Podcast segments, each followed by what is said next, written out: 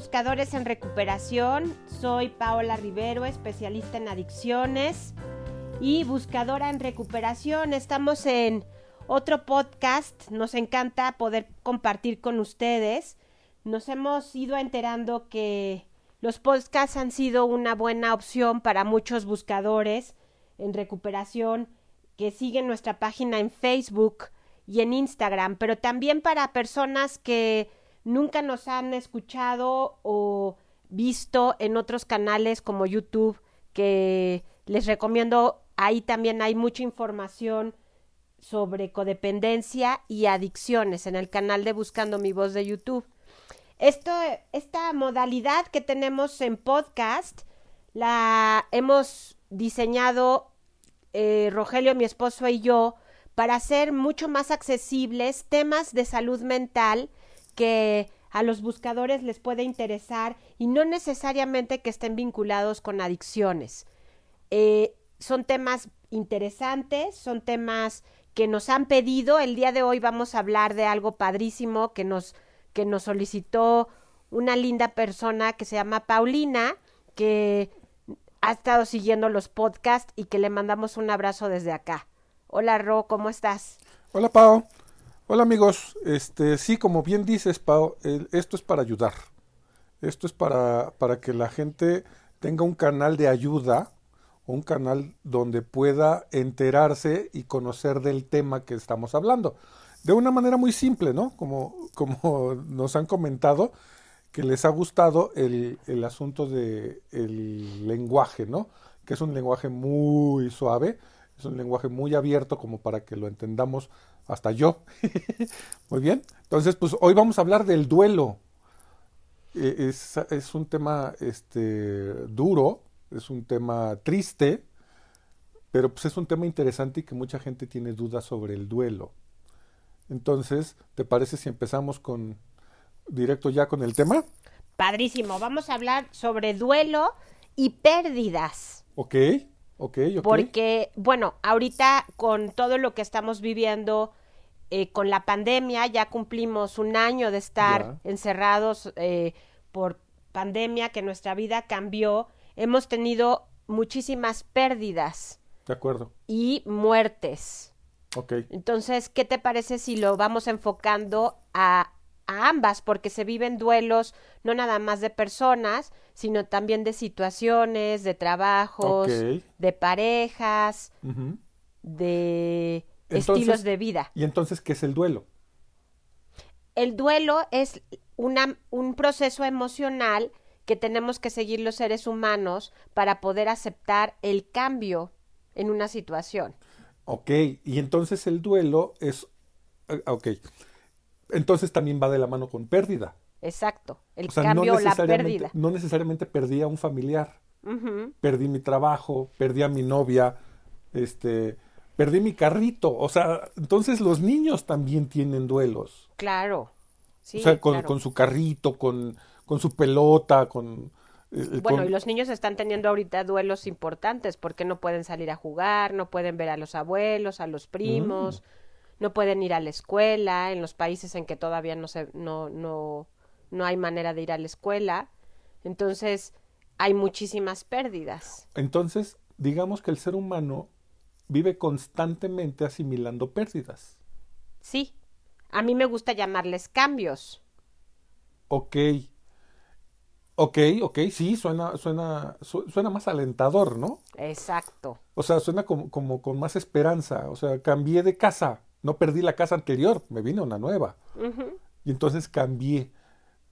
Me, perdí mi trabajo porque renuncié, porque me corrieron, por lo que sea, pero viene la esperanza de encontrar un trabajo nuevo. Exacto. Pero en una persona no.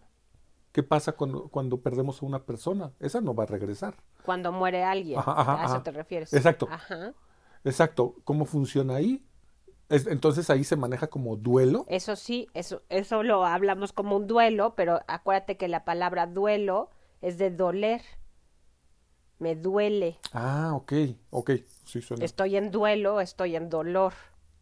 ¿Y el dolor necesariamente tiene que pasar?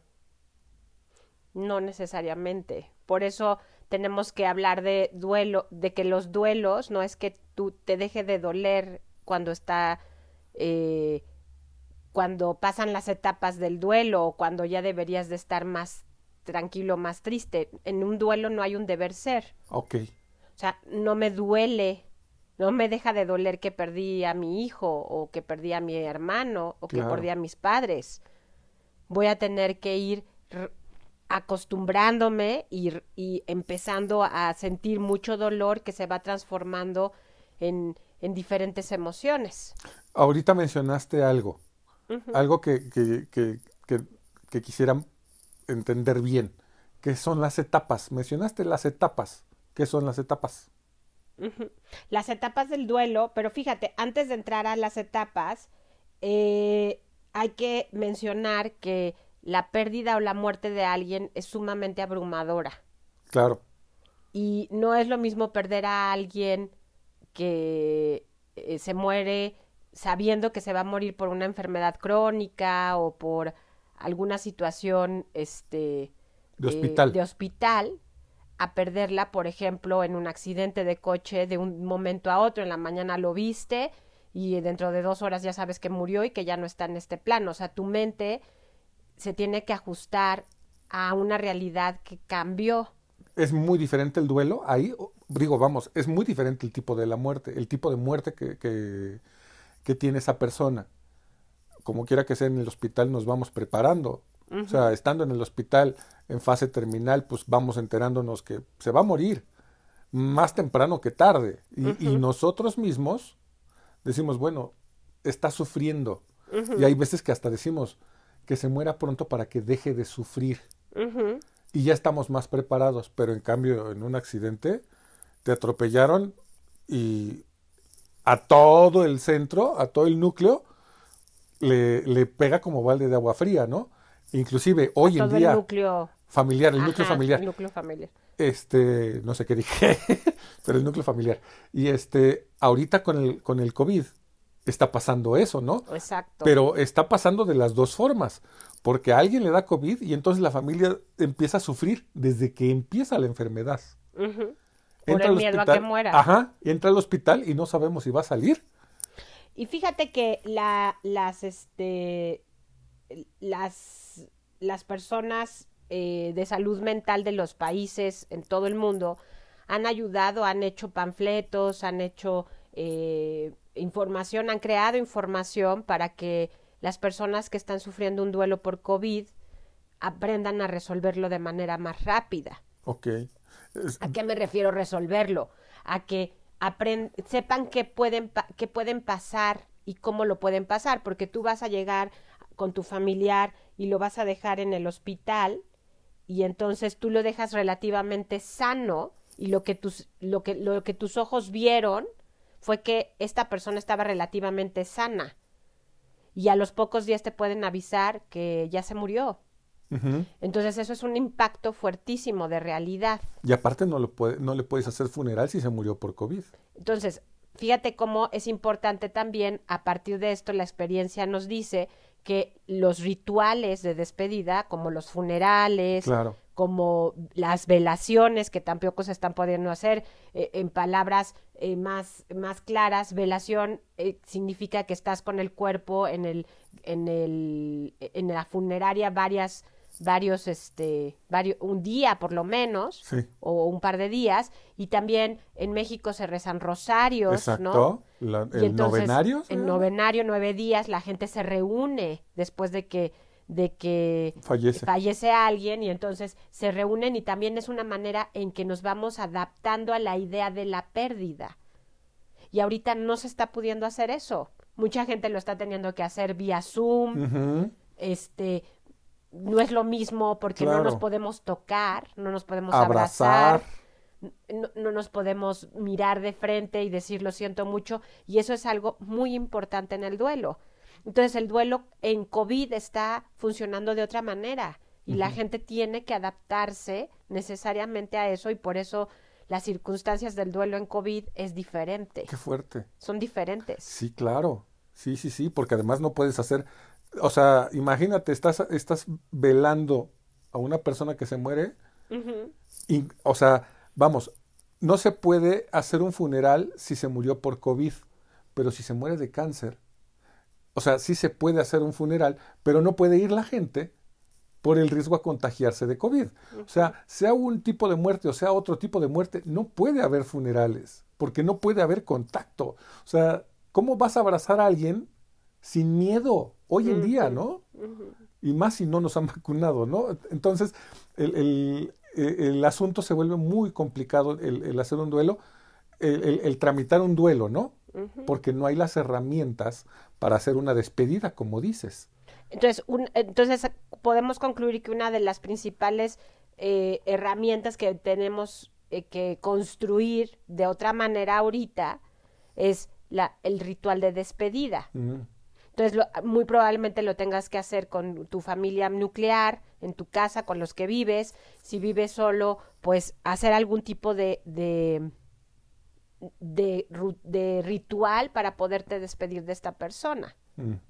Porque es importante decir que hay duelos en donde la gente no encuentra maneras para resolver esa pérdida, esa muerte.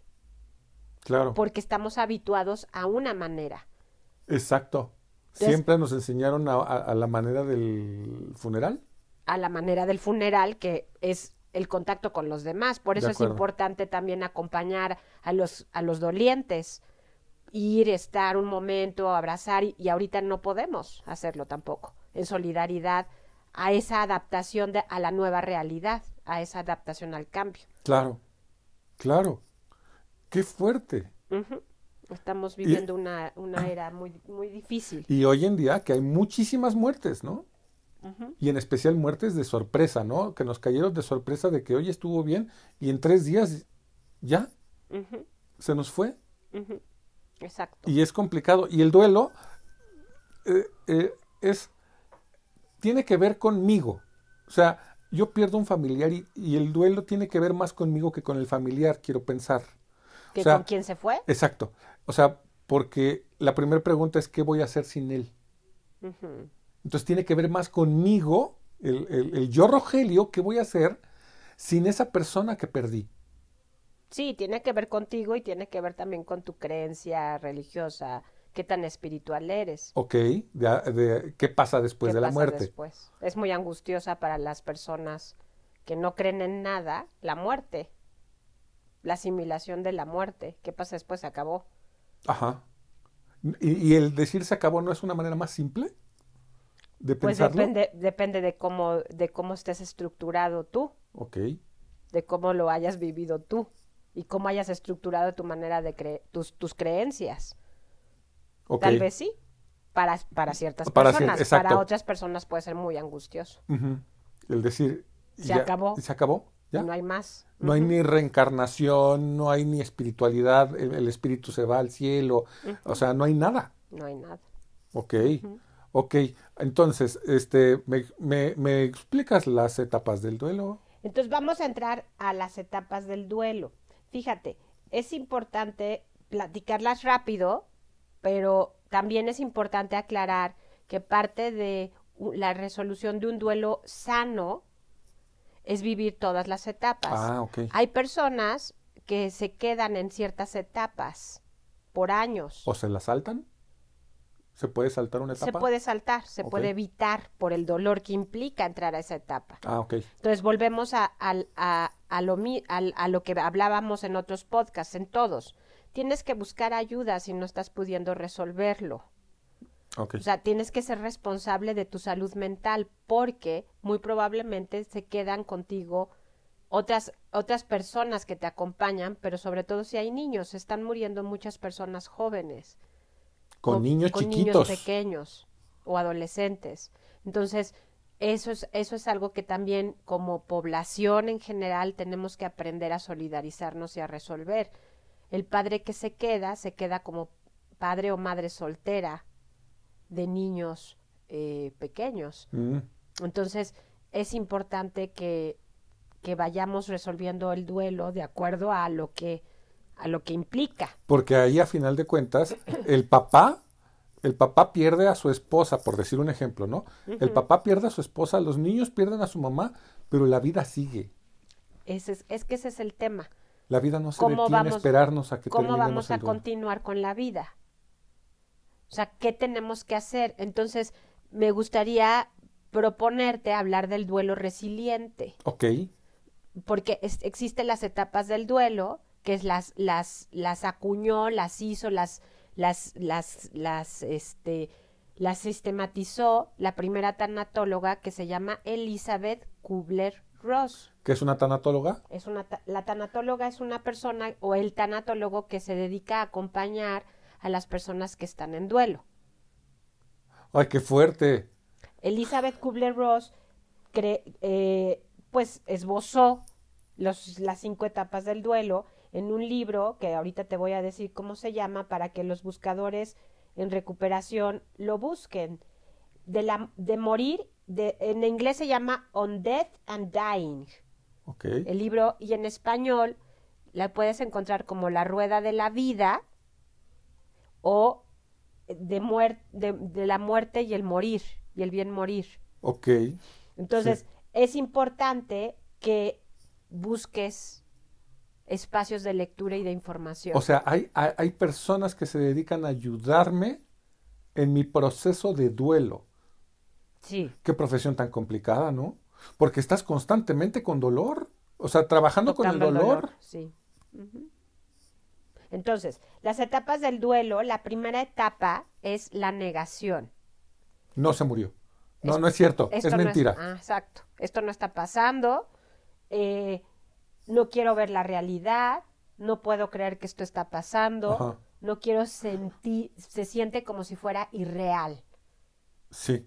Sí, Como sí, si sí. no estuviera pasando. Como si fuera un sueño, una pesadilla. Se, de- se duermen y despiertan pensando, sigue aquí. no Ahorita voy a su pasó". cuarto y ahí va a estar. Y esta etapa de negación es muy dura, muy difícil, porque es la prime- el primer contacto con algo que no puedes como asimilar, que es que el otro ya no está. Uy. Entonces, en, en el- en la muerte física se vive así, pero también te puedo decir que en la muerte de una relación de pareja se vive así. Mm. Un divorcio, una Claro. separación, terminaste con tu novio, con tu pareja, también se vive así. Y si te pones a pensar, también en un trabajo en el que de repente se acabó. Claro, al día siguiente amaneces y te preparas para ir a trabajar. ¿Estás Exacto. negando que, no, que ya no O sea, trabajas ahí? tu mente no alcanza a absorber esa idea de que ya no estás en esa circunstancia. Cierto. Entonces, la cierto. primera etapa es una etapa muy natural, que muchas personas las viven con mucha angustia, porque entonces, ¿cómo me adapto a esta nueva realidad? Y lo que te puede decir un tanatólogo es gradualmente, poco a poco, te vas a ir adaptando a esta realidad. Entonces, si volvemos a los, a la- a los momentos en que teníamos la posibilidad de los funerales para, la muer- para las personas que murieron, entonces, si volvemos ahí, te tú me puedes decir, es que me voy adaptando conforme pasa el tiempo. Entonces, para esta etapa es el funeral y son los rosarios y es en, en los pueblos en México la para tradición, asimilar que ya no está, que no es mentira. la tradición de levantar la cruz, de hacer una reunión con tamales, con atole, nueve días. de Entonces, acuerdo. yo me voy adaptando como doliente a la idea de que todos estamos aquí reunidos para aceptar que esta persona ya se fue. De acuerdo. En este momento, la sugerencia para los dolientes de COVID es que sí lo hagan por Zoom, que reciban sea, llama, Que lo hagan. Sí, que, y que tú como acompañante de esa persona lo hagas también, Ok. le hables, le preguntes cómo está, Ok. le platiques sobre la persona que se fue, escuches a- al doliente, qué le pasó, cómo le pasó. Necesitamos hablar de lo que sucedió para poder aceptar e ir asimilando esa realidad. Ok. O sea, es mejor que la persona que perdió a, a la otra persona hable del tema. Sí. Y muchas veces para pensamos que no les hablamos o no les recordamos al doliente porque les va a seguir doliendo, Ajá. cuando en realidad lo que necesitamos es hablar de lo que pasó ayudar a esa persona si quiere, claro, sin forzarla, a platicarlo. Muchas veces cuando están en etapas de negación lo que hacen es encerrarse en sí mismos Y no hablar. nadie. Entonces, buscar la manera, los que estamos acompañando, o si tú estás en un duelo buscador, bus- busca Hablar. hablar. Ok, entonces la clave aquí es hablar. Es conectar. Ok, ok, ok. La siguiente etapa es una etapa eh, difícil de ver, pero necesarísima, que es la etapa de la ira. Estás enojado con, con, con lo que pasó, con los doctores, estás buscando culpar a alguien, eh, Estás enojado con Dios. con Dios, sientes que es una injusticia, te preguntas por qué a nosotros, por qué a mí, por qué a esta persona que era joven, que tenía mucho por hacer. Entonces estás en una etapa de muchísimo enojo, Sí, claro. Pues es que, ¿cómo no? Perdón, Claro. pero ¿cómo no? como no. O sea, el, el- el- eh, hace, hace poco tiempo me enteré de una persona que por cuidar a sus papás que estaban enfermos de COVID se contagió y el que falleció fue el hijo. ¡Qué dolor! Exacto. Y los padres se quedan vivos. Y los padres se quedan Eso vivos está pasando mucho. con la culpa de que por mi culpa se murió mi hijo, siendo que la muerte de un hijo es el dolor más grande que existe. Exacto, exacto. Entonces, fíjate cómo vamos, vamos este, procesando estas ideas y cómo la etapa del duelo es natural. La etapa del duelo es algo que tenemos que, absorber y que ir sintiendo poco a poco. ¿No? O sea, es natural que el doliente tenga enojo, mucho enojo Y es aceptable. es aceptable, ¿no? Y es el momento en que también tienes que pensar y, y- y ayudar al otro, si estás acompañándolo, a que pueda enojarse. Muchas veces cuando alguien está enojado, a nosotros nos impacta mucho como espectadores. Y también muchas veces cuando una mujer se enoja es como no muy aceptado. ¿Cómo se va a enojar? ¿no? Claro. Entonces son ciertas emociones que tenemos que ayudar a que, a que las personas las puedan sentir y son las naturales en el momento. De acuerdo. La otra, la siguiente etapa, ¿cuánto dura cada etapa? Depende de la persona. No hay, no hay, al- no hay una etapa que dure más o que dure menos. Como seres humanos nos gusta como tener un tiempo límite y cuánto voy a estar doliéndome. No hay muchos pacientes que me dicen, ¿y cuánto me va a durar esto? Cuando están en duelo. Oye, pero, eh, el- perdón que te interrumpa, pero eh, dentro de esa parte del dolor de cuánto tiempo, una cosa es cuánto tiempo me dura el duelo y otra cosa es que el duelo me, me, me- el duelo evite que yo siga mi vida. Ahí ya, eh, ahí ya llega un punto en el que ya no es aceptable, ¿no? O- o- Exacto. o- o el- o tenemos que entender que la persona está en duelo. Se murió hace cinco años, pero sigue en duelo. No. O sea, Eso ya no es aceptable. ya no es aceptable porque entonces eh, te limita demasiado, demasiado tiempo a vivir. Ok, ok, ok. Entonces, duelo más o menos aceptable o más o menos saludable son eh, meses, ok, ok. meses.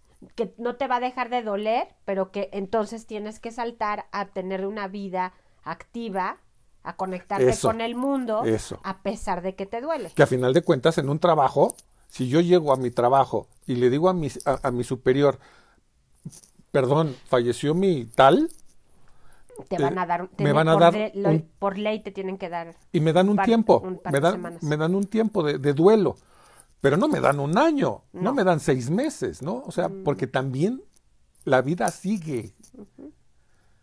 Entonces el tiempo del duelo también, el- el- el- la funcionalidad es importante, ¿no?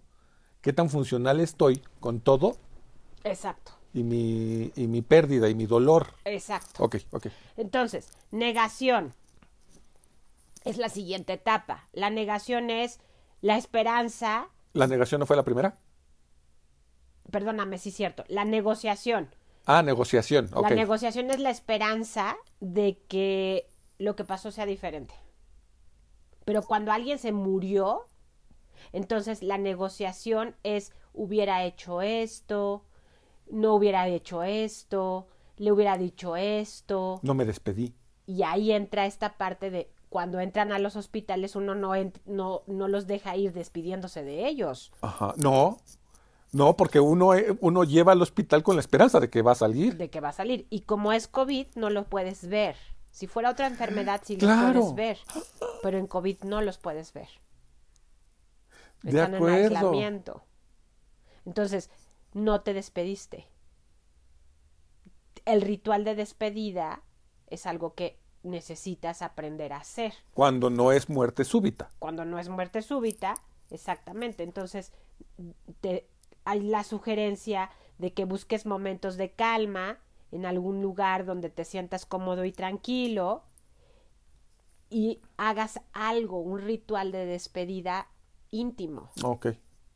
Ok, ok, ok. Una carta, este, eh, que inventes algo, que te ayuden a inventar algo, a crear algo simbólico, que tenga un simbolismo para que te puedas despedir de esa persona que no pudiste hacerlo. Porque eso, eso está limitando mucho. ¿Y no se está haciendo? Pues no se puede, no se puede hacer porque no lo pudiste ver. No, me refiero a la parte íntima de hacer, de hacer eso. Pues probablemente no se no se esté haciendo porque entonces nadie te dice que lo puedes hacer. No se te ocurre cuando estás en medio del dolor. Claro. Entonces, la sugerencia es busca la manera o ayuda a ese doliente si estás escuchando el podcast y no eres tú. pásale el podcast. Tú, bueno, pásale el podcast, pero también muy probablemente él no tenga ganas o ella no tenga ganas de oír nada. Entonces, tenemos que facilitar. De acuerdo. Entonces, esa es la tercera etapa, la negociación. La negociación. Ok, ok. Puedes hacer para los niños, eh, puedes hacer un ritual de agradecimiento. Mm puedes hacer un ritual de nos vas a hacer falta, pero también vas a vivir siempre en mí. Y, que, y entonces puedes escribir o puedes juntar fotos o puedes de todo lo que esa persona te deja. Que, es, que, era lo que te iba a preguntar. En un duelo mm. eh, se habla del cómo murió. Y no sé, no sé, pregunto, ¿no se debería de hablar mejor de cómo vivió? Sí, de cómo vivió, pero entonces eh, el, cómo vivió es importante para que el cómo murió es para la, la, primera etapa. Ah, ok. Y entonces el cómo vivió es para la negociación. Es para la negociación. Estaba confundiendo conceptos. Ok, perfecto. Entonces, ¿cómo, cómo, cómo vivió que te dejó... Un collage de fotos. Un collage de, de fotos. ¿Su recámara? Su recámara, que te ayuden, pero eso va poco a poco. Ok, porque hay quienes dejan la recámara intacta, ¿no? Dicen, la voy a dejar por, como mucho tiempo. Exacto. En y estas etapas de duelo como ahí no resueltas, ¿no? Ok. Tampoco a las dos semanas ya, adiós. de acuerdo. Es poco a poco, pero sí hay que, hay que cambiar el ambiente, hay que, eh, digamos que ir poniendo las cosas para adecuar nuestra realidad física que vemos todos los días Qué fuerte. para adecuarla a que ya no está. Sí, claro. Es muy doloroso. Es muy, muy doloroso. La negociación. Y la siguiente etapa es la depresión. La profunda tristeza. En esta etapa ya te vuelves más, más consciente de que, ya, de que ya perdiste a esta persona, de que ya no está. Y entonces eh, es cuando empiezas a aislarte más, a no querer estar con los otros, y empiezan a surgir eh, las emociones, las primeras emociones en donde vas pensando en ti.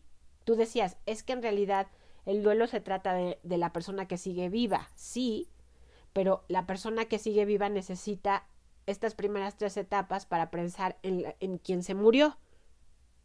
Ok. E, esta etapa de la depresión es para la persona que sigue viva. Ah. Y entonces esta persona está centrada ya en ella y ya en la ya no lo tengo, ya no está conmigo. Ya me enfrento a la realidad ya de, me estoy empezando a enfrentar de seguir, viviendo sin, e, sin, sin, él o sin ella.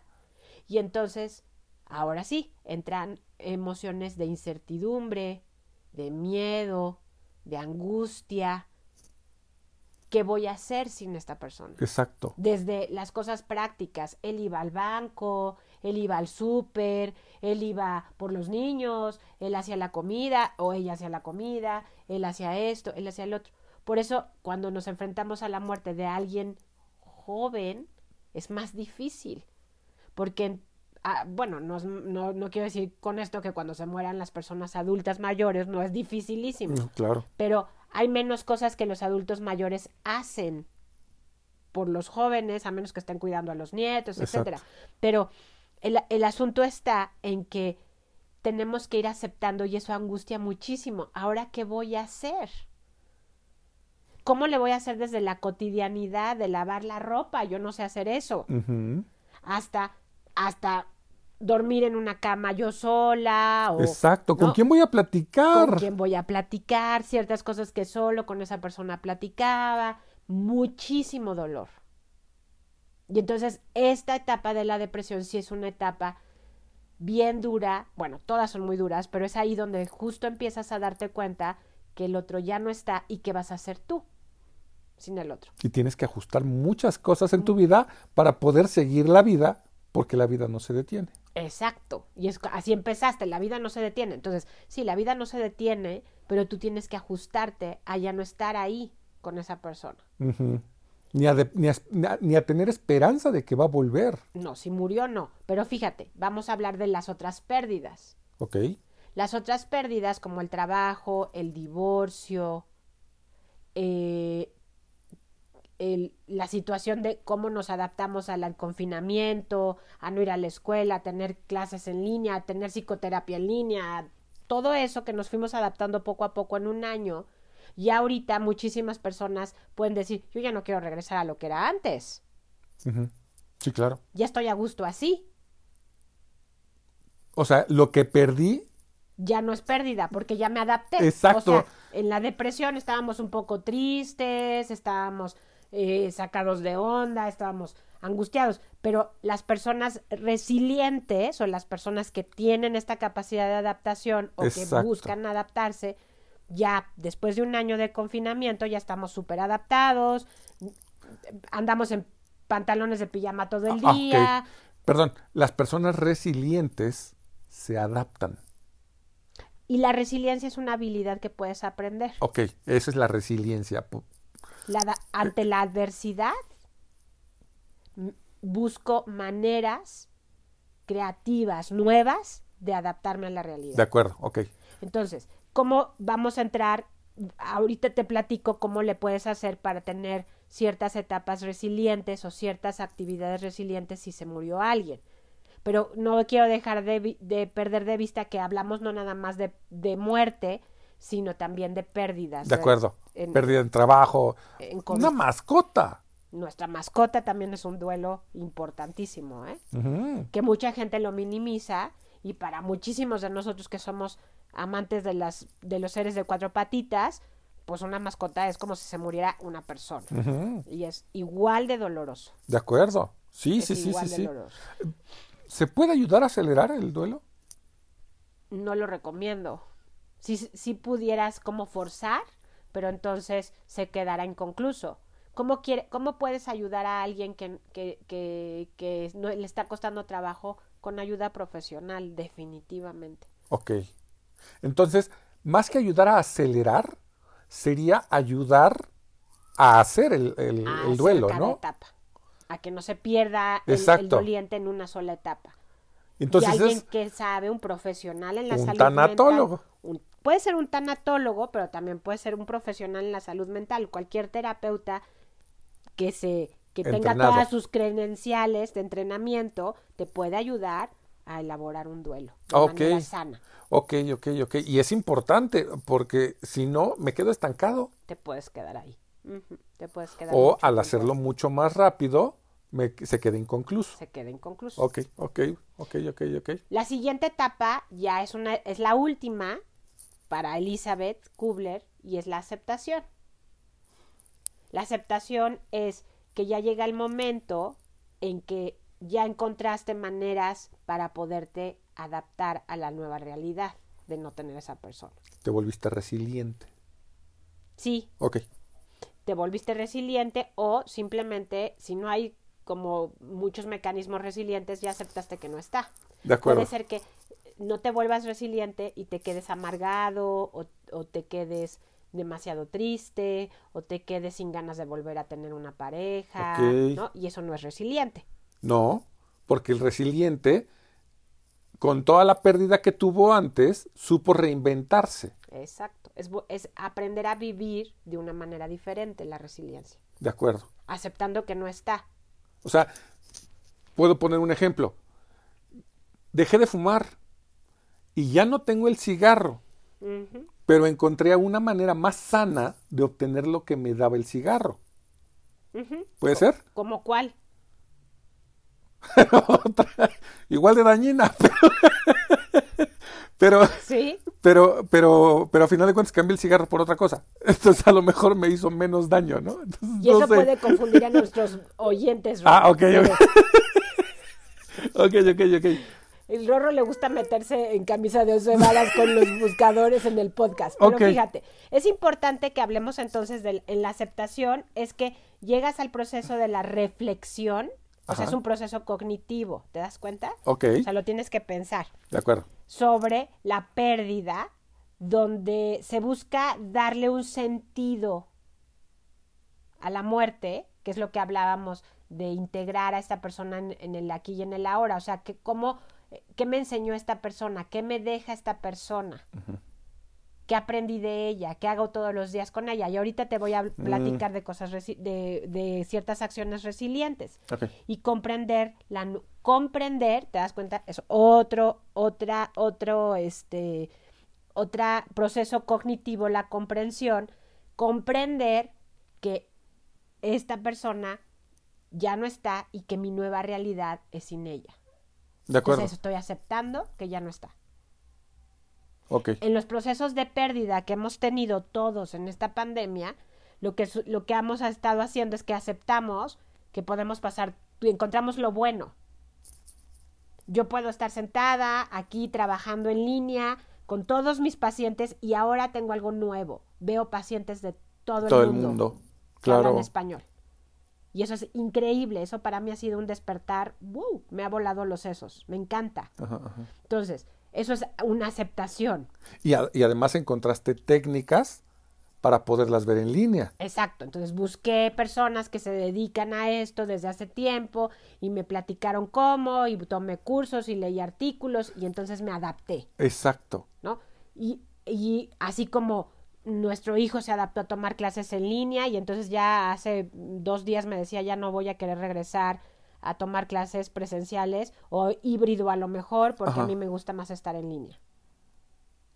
Y, se entonces- encuentran con, e- con esa herramienta que es muy útil de aprender con la computadora, pero es necesario también este, que tengan contacto con otras personas a esa edad, ¿no? Y, eh, pero en el caso de la pandemia, ahorita que ya están las vacunas eh, entrando a todos nuestros países, gracias Dios, lo que, lo que sucede es que entonces tenemos esperanza de que va a acabar De acuerdo, como de- cualquier otra pandemia que existió en la historia, ¿no? y que va a terminar y que vamos a regresar a tener una realidad medianamente igual a la que teníamos hace un año. Es el objetivo, ¿no? Ese es el objetivo. En el caso de la muerte de alguien, no va a acabar. Claro. Tenemos que adaptarnos a la nueva realidad. La manera, o sea, la manera en la que la gente está haciendo los duelos se va a adaptar a esta nueva realidad, ¿estamos de acuerdo? Exacto. Entonces, si perdiste una pareja porque ya no funcionó tu relación, eso no va a cambiar. No. Tú también te tienes que adaptar. Si perdiste un trabajo que te encantaba, pero ya no puedes regresar, eso no va a cambiar. Como nos pasó a ti y a mí, que perdimos un trabajo que amábamos, ¿no? Y que no pudimos regresar porque cerró, la empresa cerró. De acuerdo.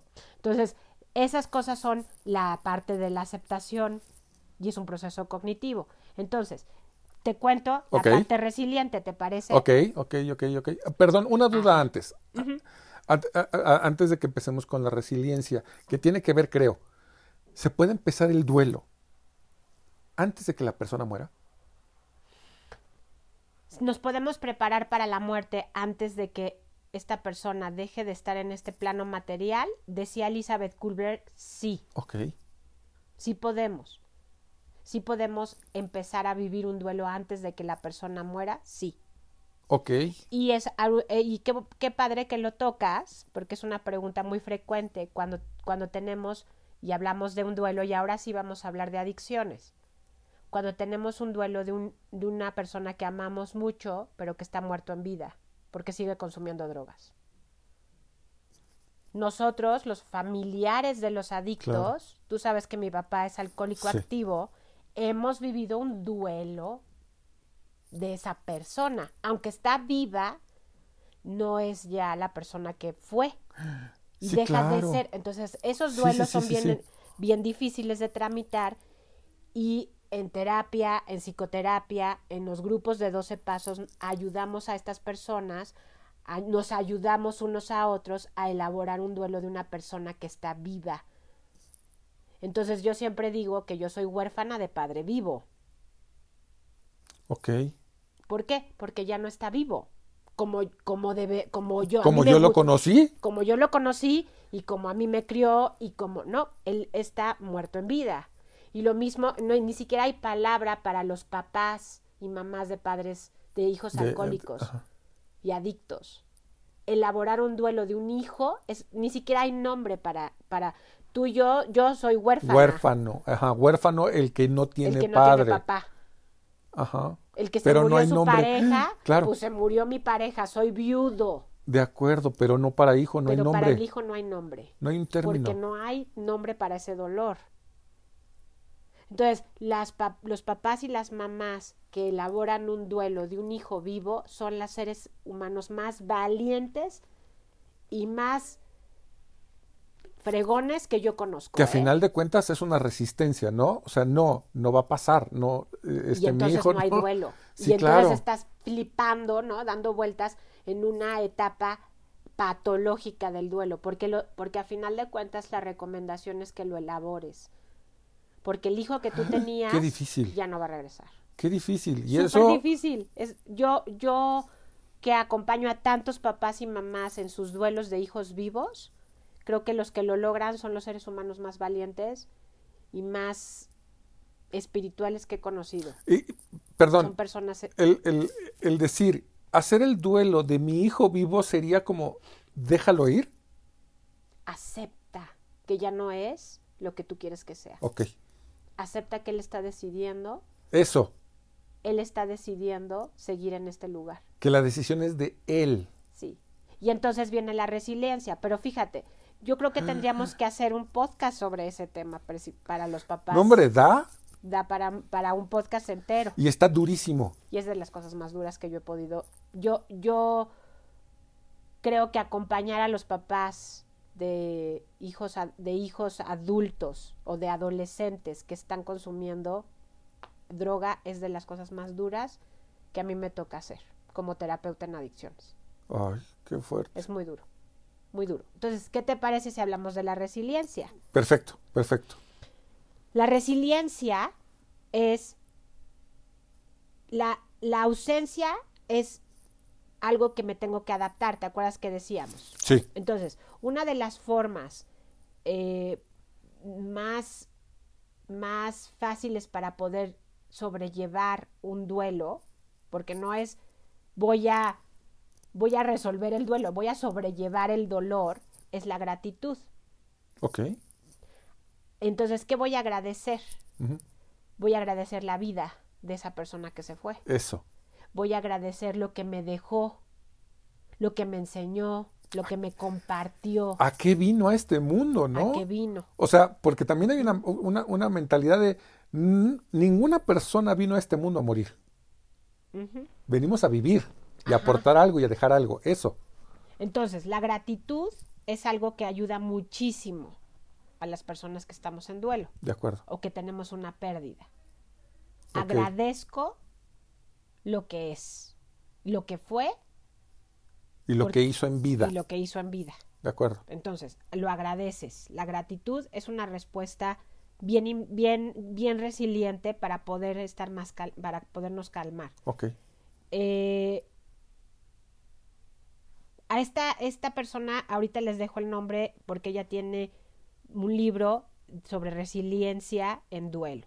Entonces, la respuesta más común ante la adversidad, la adversidad es el dolor, no De la acuerdo. resiliencia. ¿De acuerdo? Sí. Entonces tenemos que entrenarnos para ser resilientes. Pero el dolor es parte de. Es parte de, pero entonces dice, dice ella que eh, me puedo enseñar a cuestionar mi pensamiento. O sea, ¿cómo lo estoy viendo? Yo. O sea, preguntarme a si lo que estoy pensando está correcto o estoy yéndome por un camino equivocado. ¿Algo No así? hay equivoca, no hay bueno ni malo. Ah, ok. Entonces, ah, entonces, me puedo cuestionar si lo que estoy sintiendo, si lo que estoy pensando, si en donde estoy parada, parado, es algo que me conviene, Me va a ayudar me va a ayudar, Ah, ok. le va a ayudar a mis hijos. hacer una pausa. Entonces, en los duelos es importante cuestionarse.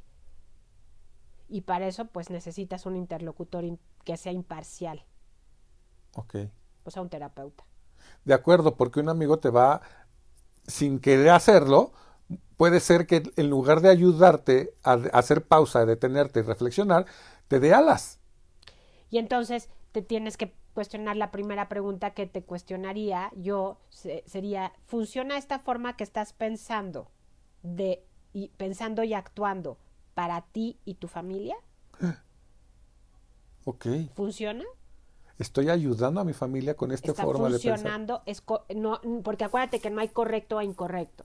Ok, ok, sí, sí, en sí, sí, sí, emociones sí, no sí, sí. existe el bien ni mal, sino es está funcionando, Ok, qué consecuencias estoy teniendo, qué estoy viviendo, de acuerdo. qué estoy provocando en los demás con esta manera de actuar y de pensar. Ok, Y entonces es importante que, que pensemos, ok, ¿cómo está funcionando? Y que te ayuden a pensar, ok, funciona de esta manera, no funciona de esta manera, y entonces lo escribas, entonces lo, entonces lo, lo tramites, lo, lo hagas, lo vayas, lo vengas, y, y entonces aprendas a pensar de otra manera ok, cuestionando. Por eso te decía, es un proceso cognitivo, no nada más de sentir dolor. de acuerdo.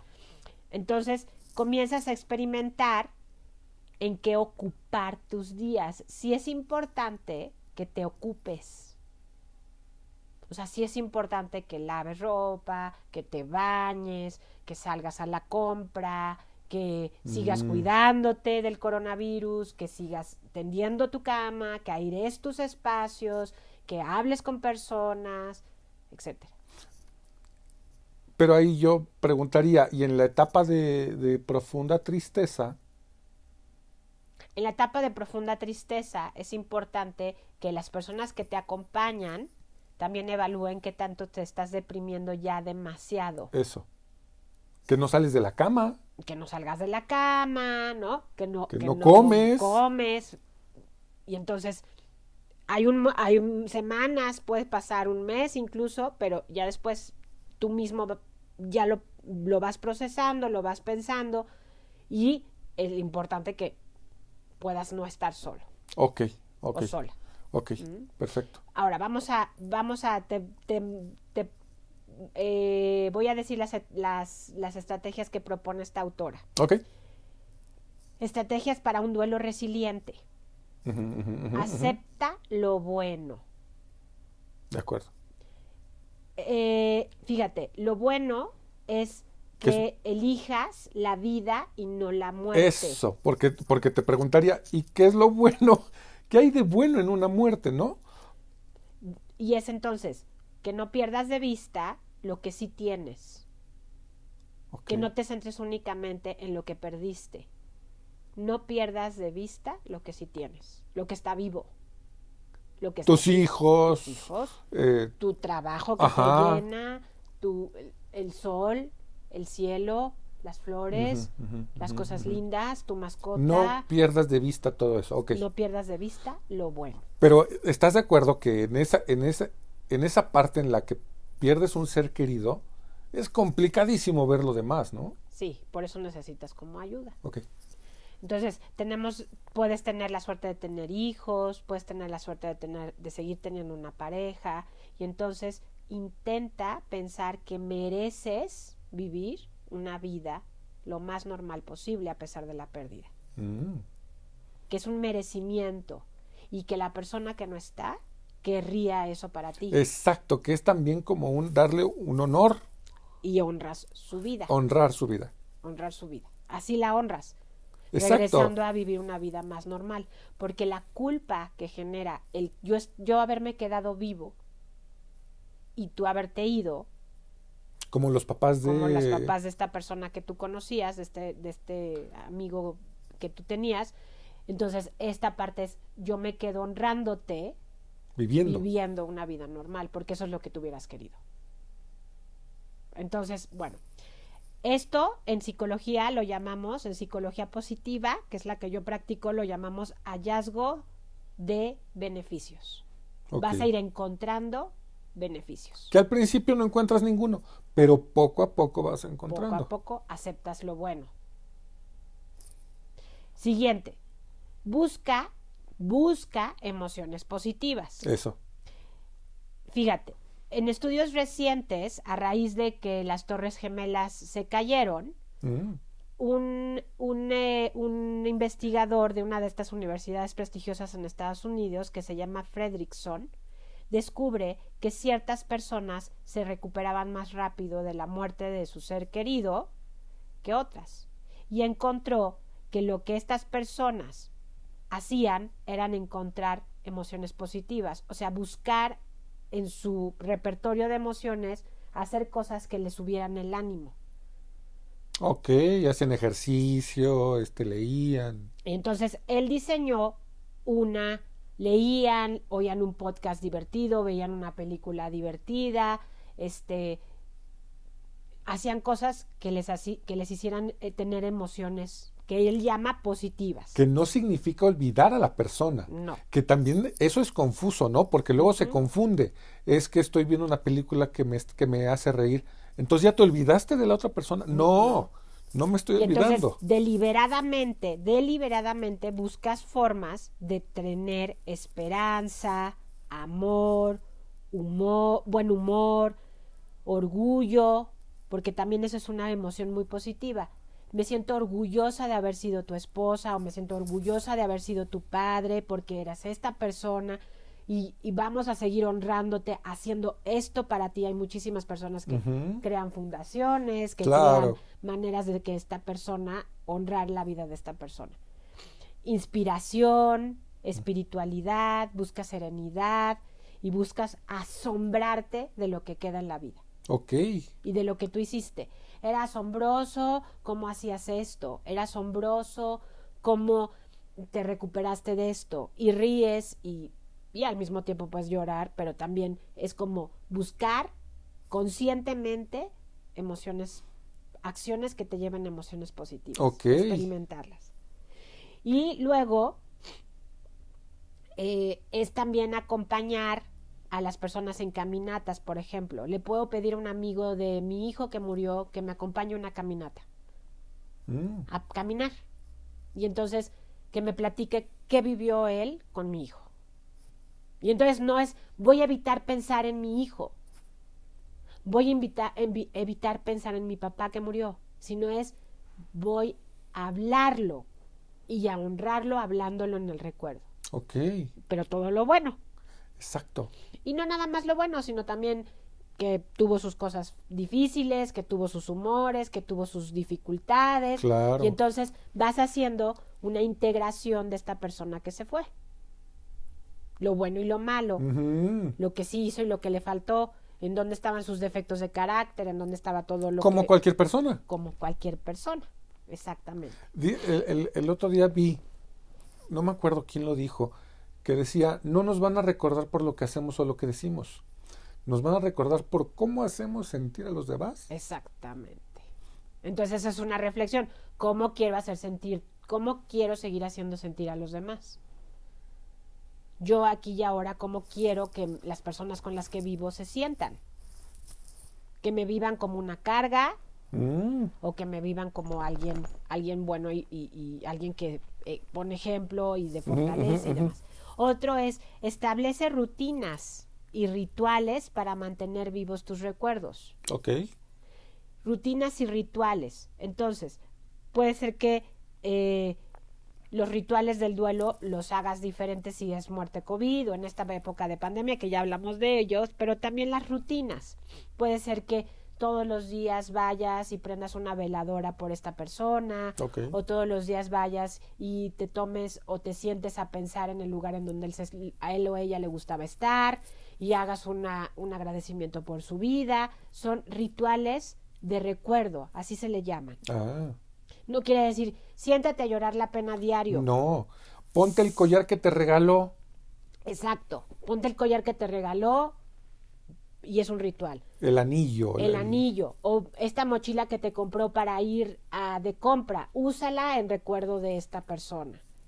Este, llévalo de paseo en tu recuerdo. Llévate la bolsa que te regaló o la mochila que era de él o de ella que usaba frecuentemente.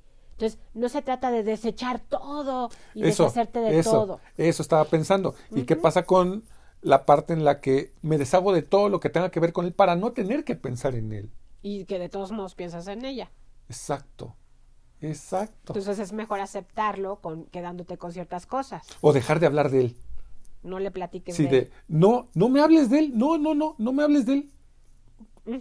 Por ejemplo, es como hacer pequeños rituales o pequeñas cositas que te den, que te, que te den cosi- que te den un placer especial. Mm. Voy a ir, a ti y a mí nos encanta el café, entonces voy a ir a tomarme un café delicioso en la cafetería de aquí de cerquita, que nos encanta, y vamos y me siento y lo disfruto con conciencia porque tú lo disfrutabas. Porque lo disfrutábamos juntos. Exacto. Entonces, si ya nos estamos poniendo a llorar, ¿te das cuenta? Hablar de la muerte siempre nos hace llorar. Eh, es continuar teniendo al otro vivo de maneras sanas. Entonces, bueno,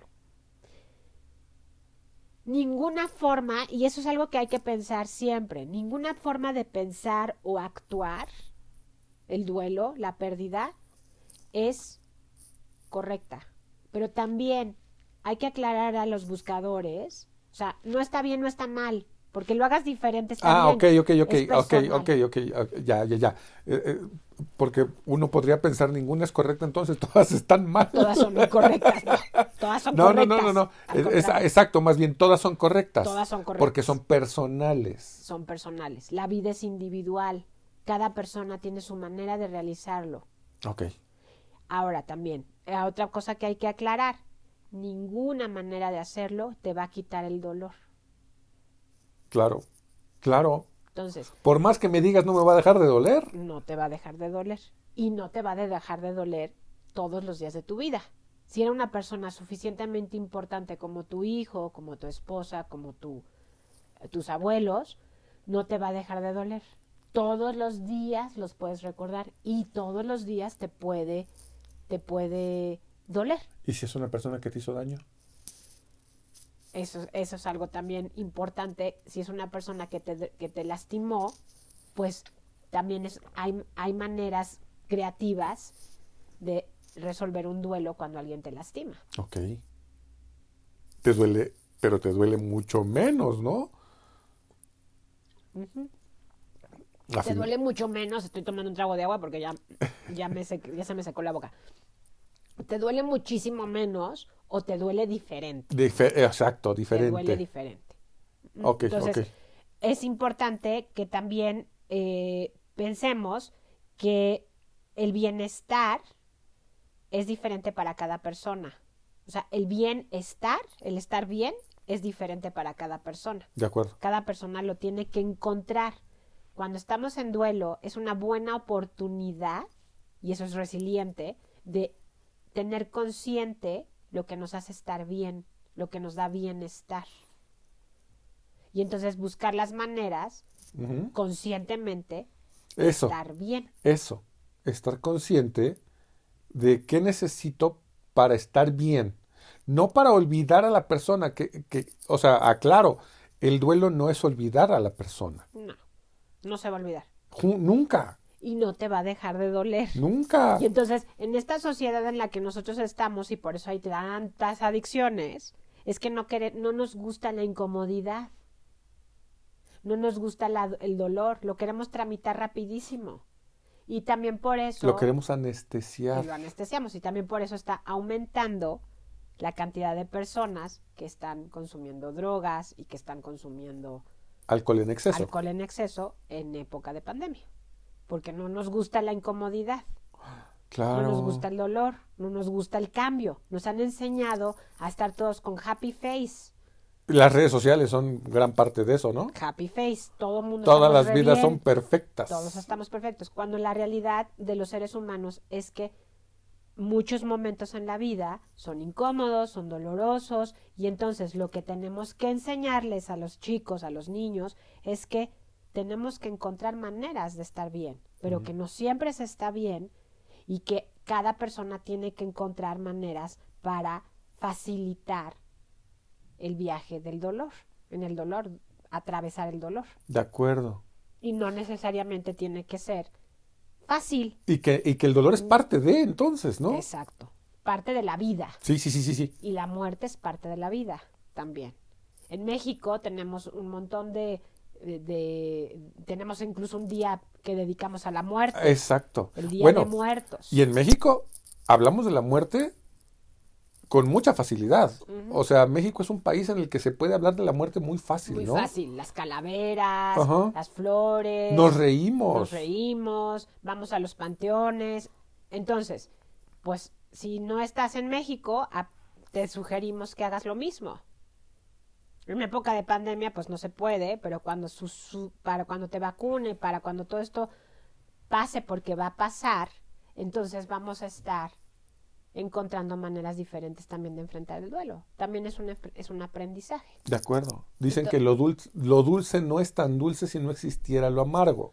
Exacto. Entonces el dolor también es parte de vivir, ¿no? es parte de vivir y de encontrar nuevas oportunidades de aprender. Cosas nuevas, cosas buenas, cosas que te den adaptación, Completamente. aprender situaciones, o sea, si no hubiéramos pasado los dolores que hemos pasado, yo siempre lo he dicho, si yo no hubiera pasado un primer, un divorcio, no estaríamos juntos tú y yo, no estaría buscando mi voz, no, o sea, de, de algo tan doloroso como la muerte de una relación, la muerte de una persona, depende de ti que surja algo de mejor. aprendizaje y mejor. Y puede ser mejor, claro. Esta autora eh, que te estoy recomendando se llama Lucy Hone. H-O-N-E.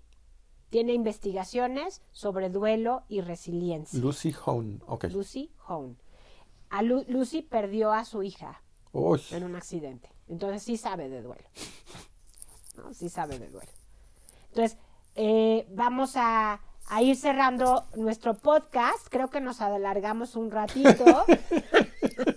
nos gustó platicar sobre la muerte. Ya le dimos a, a nuestra a nuestra buscadora en recuperación, a la Pau, un podcast dedicado al duelo y a las pérdidas. pídanos el tema que quieran. Sí, está padrísimo, ¿no? Que nos pidieron el tema y lo preparamos con mucho gusto para poder platicar con ustedes. Sí, por supuesto. Ahí está, Buscadores en Recuperación. Muchas gracias, Rogelio, por acompañarme en este podcast. Esperamos siempre que les sea útil. Compártanlo con personas que crean que, le pueda, que les pueda servir. Lo hacemos con un montón de cariño para que ustedes puedan seguir buscando su voz. Muchas gracias, Pau, por invitarme como siempre. Y muchas gracias a todos que nos, que, que nos escuchan y, y pues recomiéndenlo, pásenselo, pasen la voz y pues este, Pau, ahí está, la petición, ahí está, ya se cumplió. Y pues, pídanos temas y con mucho gusto los hacemos. Vamos a seguir en ello. Eh, buscadores, sigamos buscando nuestra voz. Les dejamos un abrazo y nos vemos bien pronto. Nos vemos.